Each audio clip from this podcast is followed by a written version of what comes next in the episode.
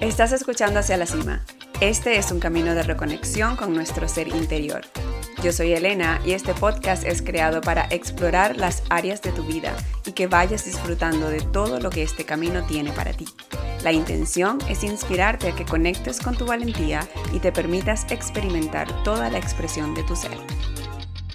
Hola, hola, ¿cómo estás? Bienvenida una vez más a un episodio de Hacia la Cima Podcast. Yo soy Elena y estoy muy feliz de pasar otra semana por acá, de compartir, de sentirte, de, mm, de crear este espacio, de co-crearlo contigo, con el universo. Estas energías se sienten demasiado bien. Y, mm, y bueno, si escuchaste el episodio pasado, sabes que este es el podcast sin guion. Creo que le voy a cambiar el nombre. Pero es que es verdad, porque siento que igual venimos a esta vida sin manual, ¿verdad? Es como, ok, te envío al planeta y good luck. Más o menos de la manera en que nos pasa a los padres cuando tenemos hijos que vienen sin manual. Y no solo vienen sin manual cuando son bebés, sino que a medida que van creciendo, yo solo cada año que pasa lo voy encontrando más, voy a decir complicado, puede que sea por mi naturaleza de querer entender de dónde viene todo y querer estar en esa búsqueda de no causarle un trauma a mi hijo. Em, pero sí, cada, cada año no sé, casi que quiero decir que me siento más perdida, aunque sé que no, pero se siente muy raro. Así que bueno, bienvenida a, este momento que estamos creando juntas. Y bueno, este episodio lo estoy grabando con bastante anticipación porque esta semana que lo estás escuchando, si me sigues en Instagram, puede que estés viendo que estoy de viaje. Si todo surgió como tenía que surgir. De igual manera, pues Hoy quería que habláramos de un tema que me conecta mucho, me llega mucho al corazón y, me hace también preguntarme muchas cosas todavía. Así que vamos a desarmarlo por aquí. Hace dos semanas fui a una segunda ceremonia del cacao. No sé si tú estás familiarizada con eso, si es que es como que una tendencia ahora, que la gente ahora la está viendo, ahora lo sabe, o porque obviamente esto es una cosa que tiene años, que viene de nuestros ancestros. Empezó con los mayas y bueno, desde allí, ¿no? No voy a hablar de historia, pero hay algo muy particular con todo esto de estas de esta ceremonia y para mí es como en la manera en que llegaron a mi vida. Siento que todo lo que tiene que ver con rituales y con cosas así es eso, es rituales y a mí me llaman demasiado la atención siempre, es como que siempre me he sentido llamada. Y, mm, y bueno, cosas de la vida, cómo crecí, en fin, no, es como que no estaba mm, de cierta manera permitiéndome vivirlo, ¿no? Entonces, a través de Ana María, quien estuvo en este podcast el año pasado, em, amiguita muy linda de Ama y Alma, voy a dejar en la descripción de este episodio el link para que, si no lo has escuchado, después que escuches este, puedas conectar con la conversación que tuvimos, hablamos sobre la creatividad, fue muy linda, de verdad. Y bueno, a través de Ana y todo el contenido bellísimo que ella comparte, conocí la ceremonia del cacao como tal. Yo estuve, he estado siempre muy... Es como conectada y, con respecto al cuerpo voy a hablarlo, ¿no? De que me provoca o que quería chocolate. Yo no lo conocía de otra manera que no fuera o sea, yo no, lo, no sé por qué yo no lo conocía de haberlo probado, ¿no? Como cacao, sino como chocolate caliente. Chocolate caliente ese que venden comercial, que es malísimo y que me duele el estómago si lo tomo, por ejemplo. Entonces empecé a conocer antes de, saber de la ceremonia. Empecé eh, en esto de alimentación intuitiva, de lo que estoy haciendo, que tengo años en esto. Es como que he ido permitiéndome explorar y bueno, llegué a entender que, ah, me puedo hacer una taza con cacao puro y leche mm, de avena y un poquito de azúcar de coco y esto es un, ¿sabes? Un es un cacao, no es un chocolate caliente. Entonces, luego, bueno, con Ana llegó el conocer eh, la ceremonia del cacao. Y, como digo, algo que siempre me ha llamado la atención, pero no termino como que de... Mm, ah, como de hacerlo completo, ¿sabes? Por ejemplo, yo siempre he querido tener un altar. Yo entiendo eso del altar y pones velas y tiene tus cosas favoritas y yo es como, o sea, es como que lo, lo sueño, ¿sabes? Como, ay, quisiera tener un altar.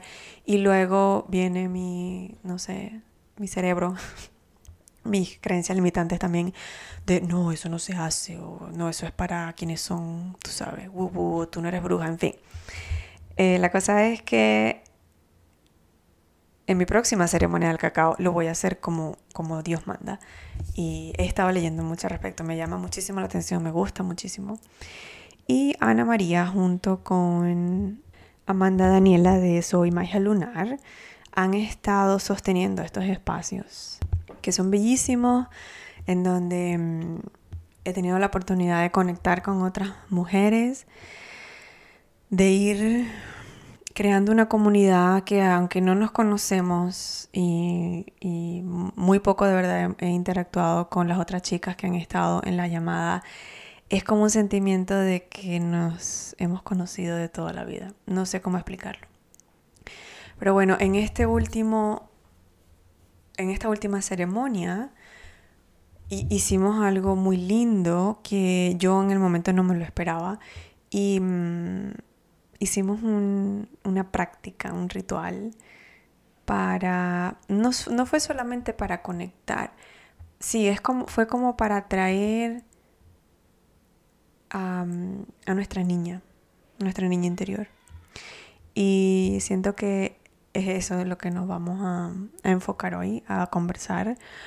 Porque como dije al principio, antes de contar toda esta historia, era que ese, esa conexión con el niño interior me ha traído, me ha traído dos cosas, ¿no? Uno ha sido el, bueno, recordar mi niñez y las cosas por las que yo particularmente he pasado, me está trayendo muchos eh, recuerdos y sé que viene mucha sanación a través de yo a convertirme en mamá y estar, mm, de cierta manera, veo mucho de mí en mi hijo y he estado muy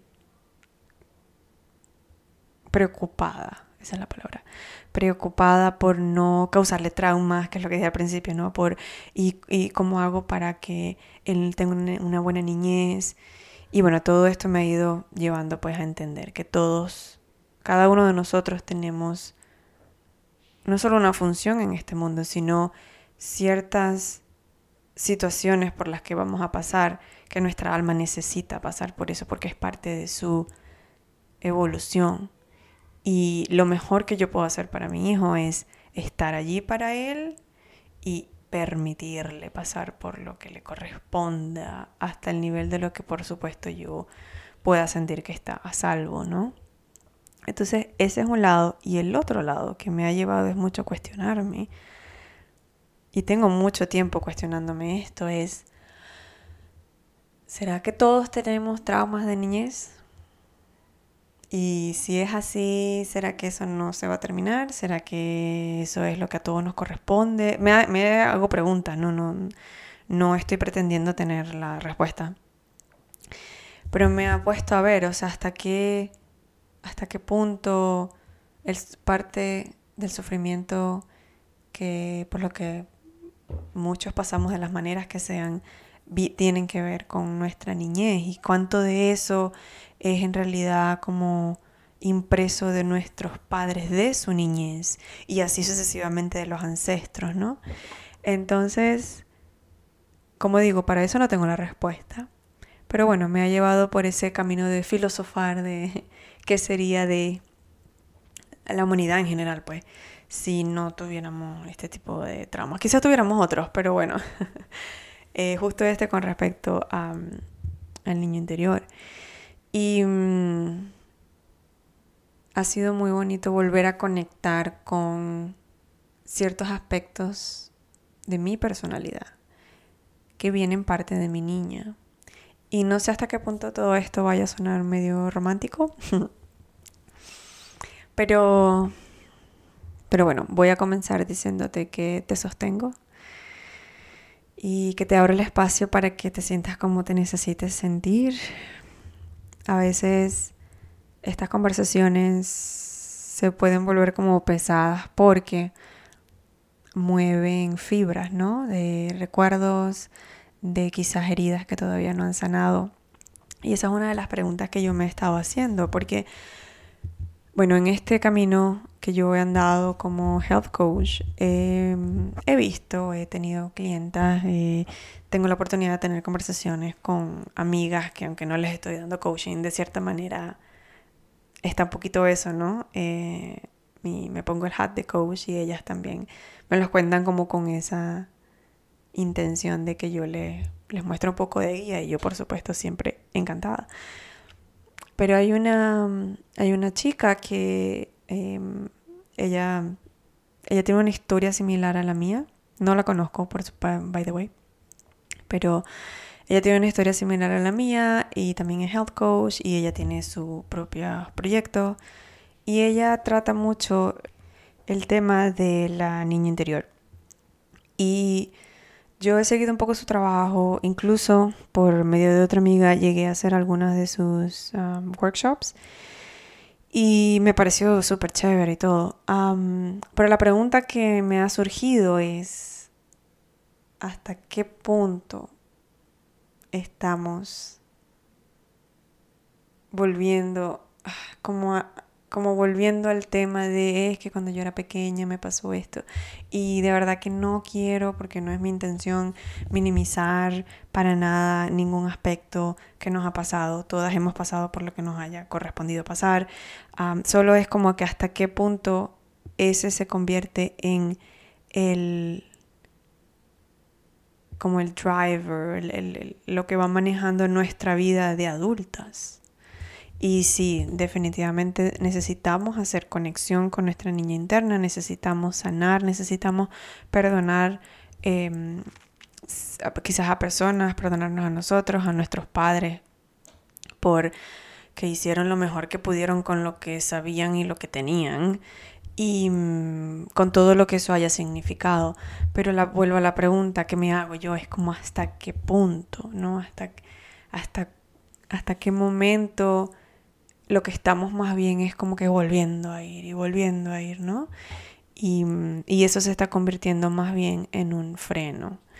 Entonces, para mí particularmente, em, lo que yo he, he podido practicar y, y, bueno, me gusta compartir es sí, sí darle espacio a ver un poco qué te pasó cuando eras pequeña.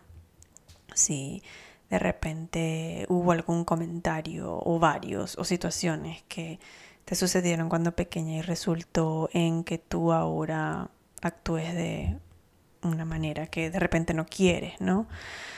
Eh, sí hay que hacer esos espacios para sanar, para perdonar.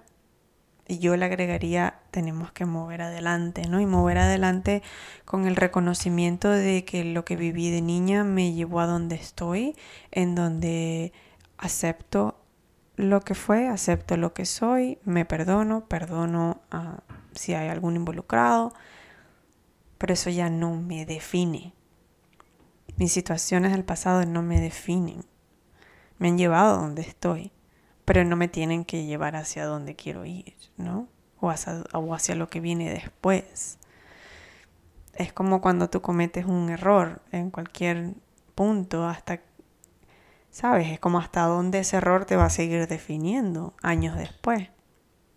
Y vuelvo, no estoy pretendiendo tener una respuesta.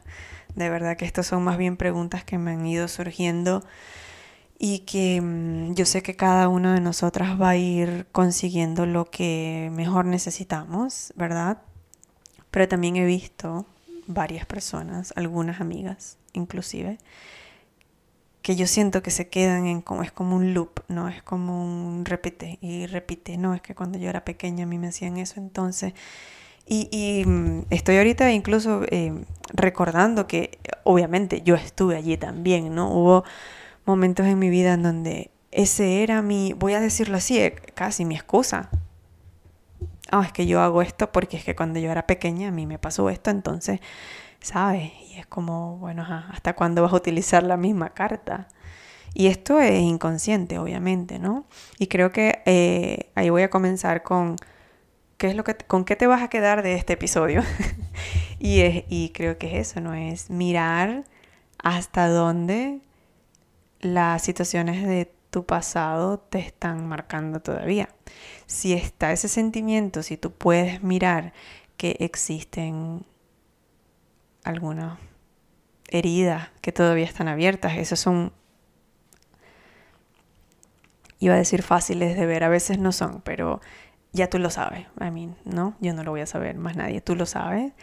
Si eso existe, pues necesitas hacerte espacio para que salga haz lo que necesites hacer, como siempre te digo. Y hay tantas opciones. Y mi intención, por eso es que yo creo que nunca llegué a hacer el, el podcast como decirte qué hacer, ¿sabes? O a dónde ir, porque hay tantas maneras, tantas herramientas. Y al final eso es lo que yo quiero compartir por aquí, ¿no? Compartir diferentes perspectivas y diferentes maneras de vivir. Y tú te vas alineando con la que mejor te sientas ah, en conexión. Pero sí es momento, ¿no? De que hagas espacio para, para ver qué te pasó, para, para escuchar a tu niña, para ver en qué momento dejaste de, ¿no? Tú completa la oración.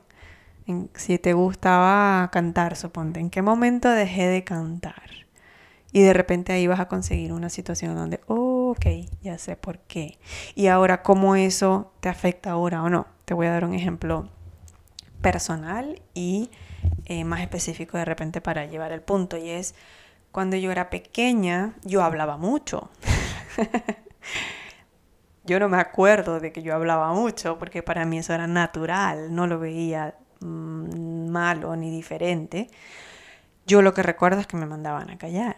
Yo lo que recuerdo es que me decían, este tema de adulto, tú no te metas. Yo recuerdo que me decían, eso, ¿no? Que bajara la voz, que, que, bueno, pues que mi opinión no era importante o que no era el... En fin, vuelvo a decirlo entonces. No quiere decir que la persona o las personas que me lo dijeron me deseaban mal, necesariamente, ¿no? No voy a llegar ahí.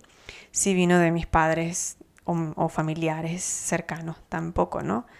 Eh, para mí el proceso de sanar con mi niña primero fue sanar mi relación, sanar mi sentimiento hacia o con respecto a mi relación con mis padres, en entender que ellos también son humanos y que hicieron lo mejor que pudieron, cosa que obviamente ahora que soy madre lo veo.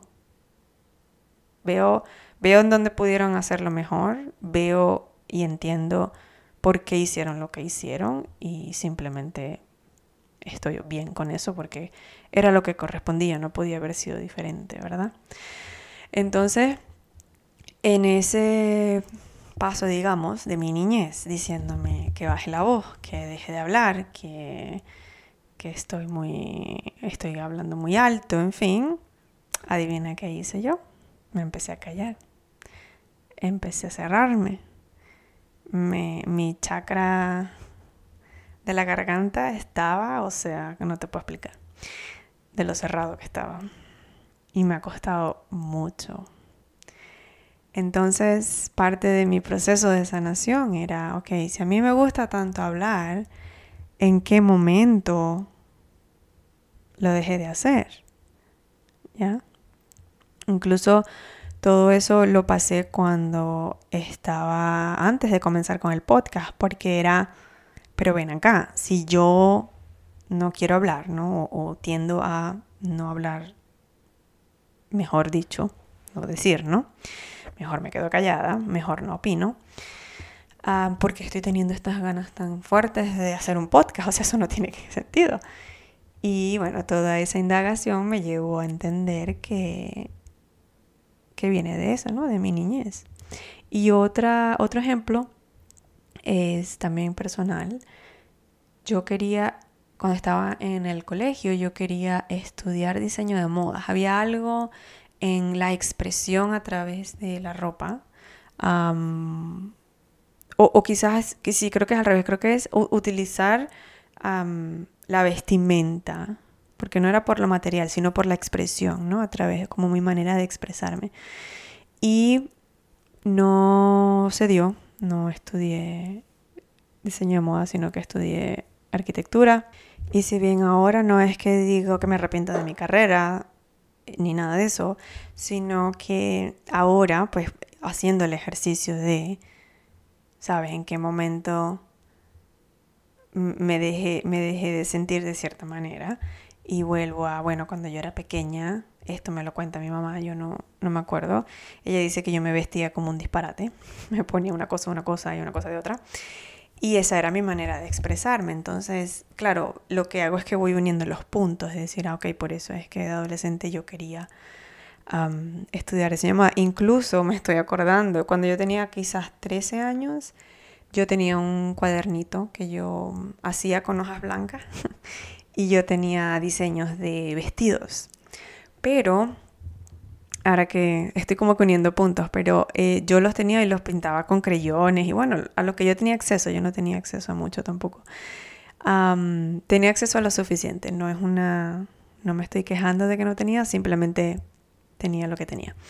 Y eh, lo que recuerdo es que yo no, no sabía dibujar. yo me acuerdo del dibujo completamente. Eso lamentablemente se quedó muy pocas cosas. Yo tengo en mi niñez, incluso aquí creo que no tengo nada. No tengo fotos, que es otra cosa, ¿no? Para poder compartir parte de mi pasado y mi niñez a mi hijo. Quizás nunca pueda hacerlo. Eso es un tema para otro episodio, pero volviendo al, a estos recuerdos, yo recuerdo haberlo mostrado y la reacción que recibí fue más bien de que no sabía dibujar, de que lo podía hacer mejor. Entonces mi niña dijo, ok, esto no es para ti, déjalo así, ¿no? Entonces ahora a lo que voy uniendo los puntos y todo esto que estoy contando viene porque esto salió en esta ceremonia de cacao. ¿Ves? todo está unido. Yo a veces parece que hago un círculo más grande de lo que es cuando estoy hablando, pero prometo que lo cierro. Esto me, surgió en esta ceremonia de cacao con Ana y Amanda y las demás chicas. Y yo no sabía que estaba allí. Y, mm, y el mensaje que recibí, porque parte de lo que hicimos en esta práctica era no solo conectar, porque sabes que dicen alimenta a tu niño interior y, y no sé, y sé niño otra vez, en fin. Pero en esta práctica la sentí diferente porque era conecta con esa niña libre, ¿no? Esa que decía, se expresaba como se tenía que expresar. Y creo que ahí fue cuando hice clic como, ven acá, ya va. Y te voy a decir por qué.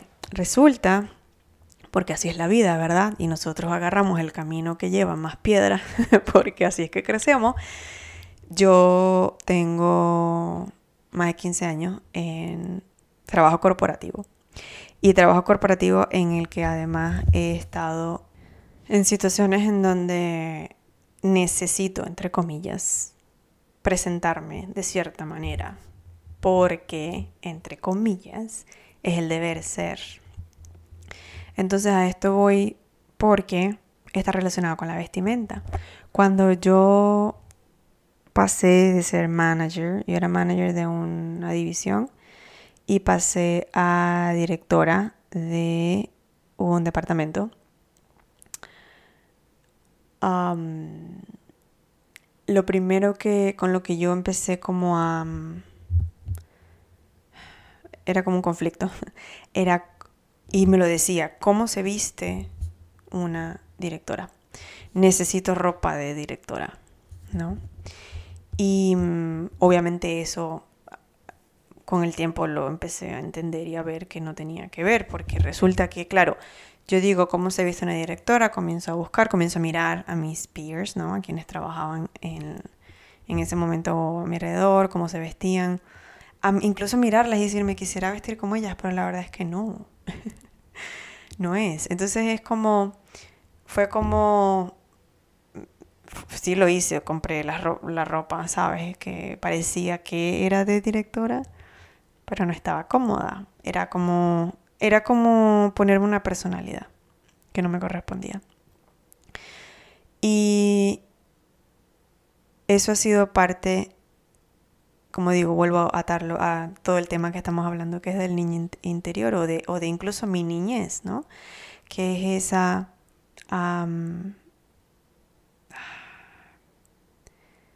es ese sentimiento de estar haciendo lo correcto, entre comillas lo correcto, ser correcta, decir las correctas palabras, vestirme correctamente eh, para ser aceptada, para ser vista como con respeto. Yo sé que eso también tiene que ver con, ya saben, mujeres y hombres y, estar en industria en donde, bueno, dominada por hombres y um, punta en donde en, este momento no quiero tocar, pero em, eso también tiene mucho que ver, ¿no? Entonces en ese camino, eso fue en el quizás 2017, puede ser, 18, 2018. Y entonces en ese momento que yo estoy, mira cómo es, ¿no? En ese momento que yo estoy con esto de...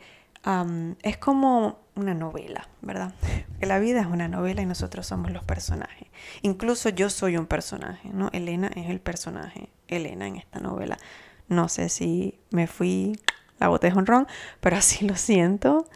No sé si tú te sientes también, si esto te resuena.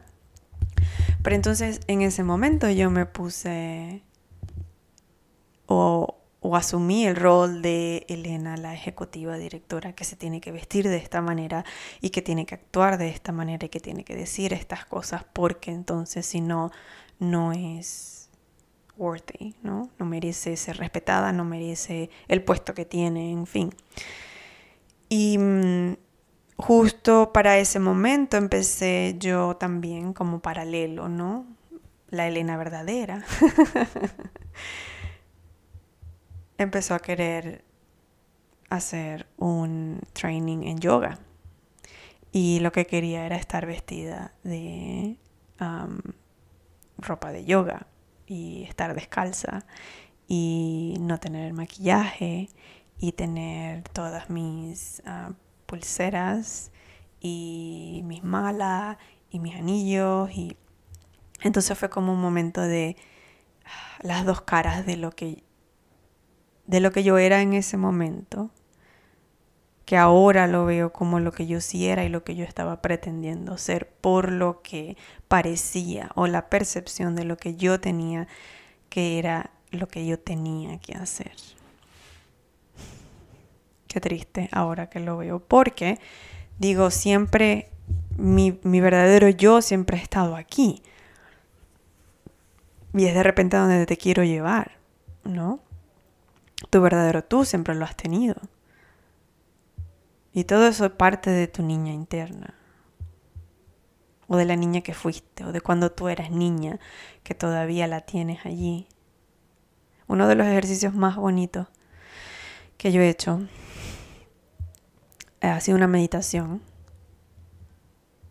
que mm, me estoy sintiendo llamada a repetirlo y a compartirlo contigo. Vamos a ver cómo esto surge, pero, pero bueno, más adelante hablaremos de eso. Pero bueno, la, el ejercicio es o era una meditación en donde yo iba como que a lo más profundo de mi corazón y eh, buscaba a esa niña y la veía y, era como más de visualizar en dónde está, qué está haciendo, qué quiere, qué necesita. Y al final, al final de todo era abrazarla. Y mi niña, mi niña siempre ha sido libre. Ella ha sido libre. Yo soy la que he estado presa. ¿Ya? A mí a veces me venían estos pensamientos. Cuando yo vivía en Ontario, los últimos cuatro años antes de mudarnos para acá, para Halifax, estábamos en, una, en un sitio que se llama Georgetown. Y bueno, es como a una hora de Toronto. Pero es, para llegar allá, es una urbanización, pero para llegar a la urbanización, ¿verdad? Hay un espacio que son puras como es field, o sea, son, ni siquiera son granjas, es simplemente espacio llano de tierra ya, ¿no? De grama, depende de cómo está el clima. Y yo a veces cuando íbamos en el carro y, para llegar a la, digamos como al, al lo hacíamos un town porque es como una ciudad pequeña. Cuando llegaba, para llegar allá era un camino de una calle que era el carro que subía y el carro que bajaba, ya más nada, ¿ok? Entonces era, y eran varios kilómetros. Y a veces yo cuando iba por ahí fantaseaba como que me salía del carro corriendo. y, y salía corriendo por esa pradera. yo le contaba esto a una amiga que estamos más o menos en, en situaciones parecidas en la vida. Somos, nosotras decimos que somos gemelas, eh, hermanas que, este, separadas al nacer. Pero bueno, creo que somos soul sister. La cosa es que, em, que eso es lo que me imaginaba, ¿sabes? Que salía, me bajaba al carro y salía corriendo esa pradera, correr, correr, correr, libre, con un vestido así blanco y que, que se moviera y libre como el viento. Y bueno, con el tiempo, con, con, eso, ¿no? Con seguir indagando, con yo entenderme y querer saber más de mí. Y de todas estas prácticas que he hecho de, de reconocimiento y de redescubrimiento de quién soy y de reconexión con lo que ya soy, he llegado pues a ese entendimiento de que esa es mi niña, ¿no? Es mi niña que dice, corre, tú puedes ser libre. Eh, todo lo demás que tienes son las ataduras que, que te has puesto, te has impuesto, ¿no? por, por lo que es la percepción de cómo he ido creciendo. Esto me está recordando a un libro que te voy a recomendar si no, no, si no lo has leído, que es La Nueva Tierra de Eckhart Tolle. No necesitas leerlo todo. Yo soy partidaria de que los libros te llevan mensajes que tú necesitas, el mensaje que tiene que ser. Yo no creo que tengas que leer todo el libro. Pero bueno, si lo quieres leer, lo lees. Pero ese en particular me recuerda mucho porque ese habla de los roles, de los roles que nosotros asumimos de quiénes somos, ¿no? Y también habla mucho sobre la parte de la niñez. Y a mí me gustó leerlo porque lo leí como madre. O sea, lo leí como que yo como madre, cómo puedo apoyar a mi hijo. Pero en esa, mi intención fue esa, pero en esa de yo leerlo, más bien lo que hice fue ir sanando mi conexión con mi niña, porque fui entendiendo, perdonando y reconociendo, más, allá, más que recordar, reconociendo. Todavía hay cosas que me vienen a la mente a veces de, bueno, porque mi mamá hizo esto, porque mi papá hizo esto, para ser particular, nada más de mis padres, ¿no? Em, yo solo sé que estamos en donde estamos porque tenemos que estar aquí. Nuestra relación con nuestros padres no tiene que ser la que nosotros pensamos que tiene que ser, sino la que es. Y ouch, eso a mí me costó tiempo verlo. Yo tenía una fantasía de lo que yo sentía que mi relación con mi mamá o mi papá tenía que ser. Y el tiempo me fue mostrando lo que es y fui aceptando lo que es con cada una de las cosas que ambos me ofrecen y, y que son por supuesto una parte de lo que de lo que me ha llevado a donde estoy, ¿no? Y aquí estoy hablando solo de mamá y papá, eh, pero bueno, hay muchas situaciones. Yo no solamente tuve una mamá, yo tuve dos y muchas cosas pasaron.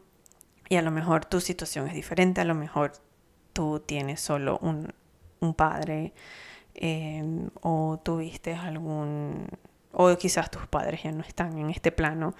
Em, el asunto aquí, más que hablar de los padres como tal, es de, nosotras, ¿no? De nosotras individualmente cómo estamos em, conectando con nuestra niñez y con la niña interior que todavía tenemos que yo siento que es la que, por lo menos a mí, es la que más me habla y más me dice, la que más me trae sabiduría.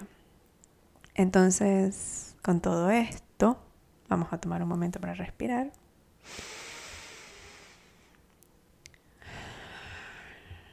Porque estos son temas que, como digo, no, no hay respuesta. Eh, son temas que tienen todavía mucho que cubrir. Eh, yo creo que esto hay que hacer un workshop completo y todavía no llegamos a la cuarta parte. Lo que sí siento importante ahora es repetirte que tú no eres tu pasado y que, que tu pasado no te va a definir lo que, lo que va a pasar para ti y estamos creo que en tiempos de, de abrir nuestros corazones a, a, lo que hay más allá y a que no simplemente se, se refiere esto, bueno, me pasó una situación con mi papá, los perdono y ya sané. Porque bueno, no, no es tampoco crear una expectativa de que, de que así va a ser. Lo que sí creo que se hace espacio es para para aceptar, para aceptar y agradecer y, tomar lo que te corresponde y lo que no lo sueltas, porque no es tu historia, lo que no es tu historia no te lo traiga, no. No, tú estás construyendo, tú estás construyendo la historia de tu futuro, lo que sea que eso signifique, ¿ya? Espero que hayas escuchado la canción que te dije de dos oruguitas porque eso es lo que sigo recordando, ¿no? Eh, cuando somos pequeños, yo siento, por lo menos hablando de mi niñez, ¿no? Yo siento que yo fui wild, yo fui la wild child de la familia, ah, con ocurrencias y cosas y disparates, y aparentemente yo decía muchos disparates de chiquita y, y era muy estaba muy despierta y, tomaba, hacía comentarios que... Y luego eh, en, mi familia, mi crecimiento en el colegio, el sistema del colegio, eh, las personas con quienes estudié, en fin, crecí, me fueron mostrando una vida que, de la que yo tomé una perspectiva y la tomé como, ok, esta, esta es mi vida, ¿no? Y es como que me encerré en un capullo en donde lo que ya dije, ¿no? Tengo que hablar de tal manera o no hablar, o eh, actuar de esta manera o no, o quedarme aquí, o mejor no digo, o me da miedo hablar, o todas esas cosas. Y entonces pasar por después un proceso de, ven acá, ya ¿qué está pasando? Reconocerme en donde estoy, hacer todo este trabajo interno, que simplemente para mí es un trabajo de reconocimiento más nada, de verdad. Porque esto no se trata de que, ay, no has hecho trabajo interno, no, entonces no vas a seguir con tu vida, no, o sea, cada quien va haciendo lo que le corresponde. Yo siento que en mí, yo necesito, mm, creo que es entender creo, creo que tiene que ver un poco con empatía. Creo que es como que necesito entender por lo que estás pasando o has pasado para entonces yo ver cómo llegaste a la conclusión de lo que decidiste hacer. Entonces, eso no creo, lo entiendo o lo siento. por supuesto, a veces mucho eso es la mente de querer buscarle las cinco patas al gato y, y querer estar en, en lo correcto. Por eso es que dije en algún momento lo de la aceptación. ¿No? Aceptar que, que, en, donde estamos nos corresponde. Y al conectar con ahora que somos adultas, conectar con nuestra niña. Em, tiene varios aspectos, es decir, no es solamente como el ejemplo que te di de recordar o de ah, hacer una meditación y reconectar con tu niña.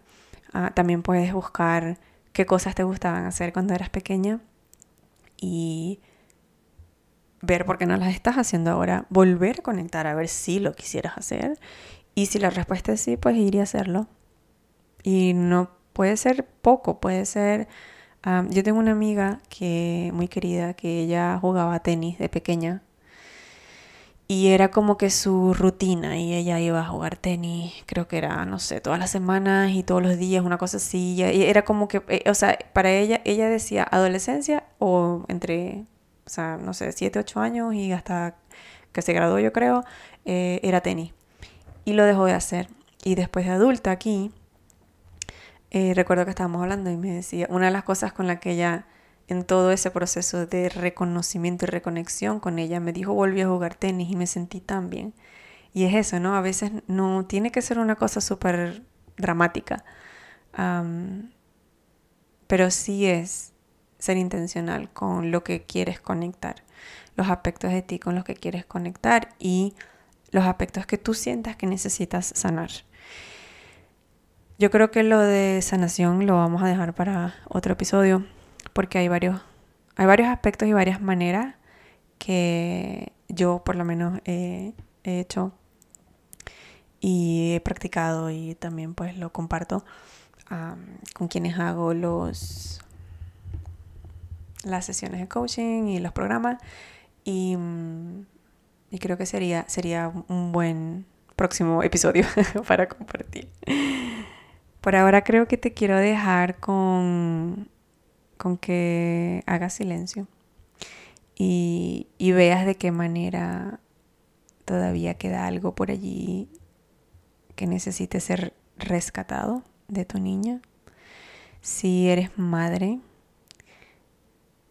es, un, es una buena oportunidad para como desaprender las cosas que de repente eh, de tu niñez aprendiste y hacerlo diferente, porque sabes que lo puedes hacer diferente y porque las necesidades de tus hijos van a ser diferentes a las que fueron para ti. Esto te lo digo, lo voy a agregar como lo que yo me diría a mí es que al final las decisiones que nuestros hijos toman no son 100% eh, voy a decir, entre comillas, culpa de los padres, porque ellos también tienen que tomar sus propias decisiones y que nosotros también estamos haciendo lo que podemos con lo que tenemos como padres. Y también es una oportunidad para ti, para, para tu... E, no lo sé decir en español, en inglés es como mothering your own child, ¿no? Como ser la mamá, ser tu mamá de ti, de tu niña, ¿no? De, de, reconocer pues en, qué aspectos estás necesitando algo y que tú misma te puedes dar. Si no tienes hijos, siempre va a haber algo a tu alrededor que te lo va a mostrar. Puede ser que trabajes con niños o puede ser que tengas niños a tu alrededor. Al final de cuentas es eso, ¿no? Reconocer que no es culpa de nadie. Pero ahora que tenemos este nivel de conciencia de poder verlo y decir, ok, un momento hay algo de mi niña que necesita ser rescatado, que necesita ser escuchado o tomado en cuenta, tómate el tiempo para hacerlo. Siempre recomiendo journaling, escribir, sacar todo eso. Y yo creo que ahí vas a ir encontrando tus respuestas. De repente tú quieres o resulta que llegas a la conclusión de que necesitas tener una conversación con tus padres o con quien hayas crecido o necesitas tener una conversación con alguien que en algún momento te dijo algo de niña o simplemente le escribes una carta y la quema, o sea, hay tantas maneras. Lo importante creo que es eso, ¿no? Que tengas la intención de conectar y de seguir adelante, de que eso no te define como cómo viene tu futuro. Así que bueno, gracias por estar aquí. Te voy a dejar en la descripción de este episodio los links para que conectes con Ana María y si te sientes llamada a unirte a otra ceremonia de cacao. Es muy linda. No siempre hablamos en niño interior. Esta vez me pareció interesante cómo fue lo que se sintieron llamada a, a, traer a la ceremonia. Em, pero bueno, seguiremos hablando de todo esto. Porque como digo, aquí hay mucho, mucha tela que cortar y este mes no tenemos invitadas, pero ya se quede aquí de todos estos temas que hemos estado tratando acá. Vamos a... Ya, ya tengo en mente a quién voy a invitar para, para los temas que quiero que toquemos. Así que bueno, gracias por ser, por estar, por co-crear, por permitirme ser yo y por dejar en este momento que mi niña simplemente se exprese como se quiere expresar. Ya sabes que vamos juntas hacia la cima y nos vemos en el episodio que viene.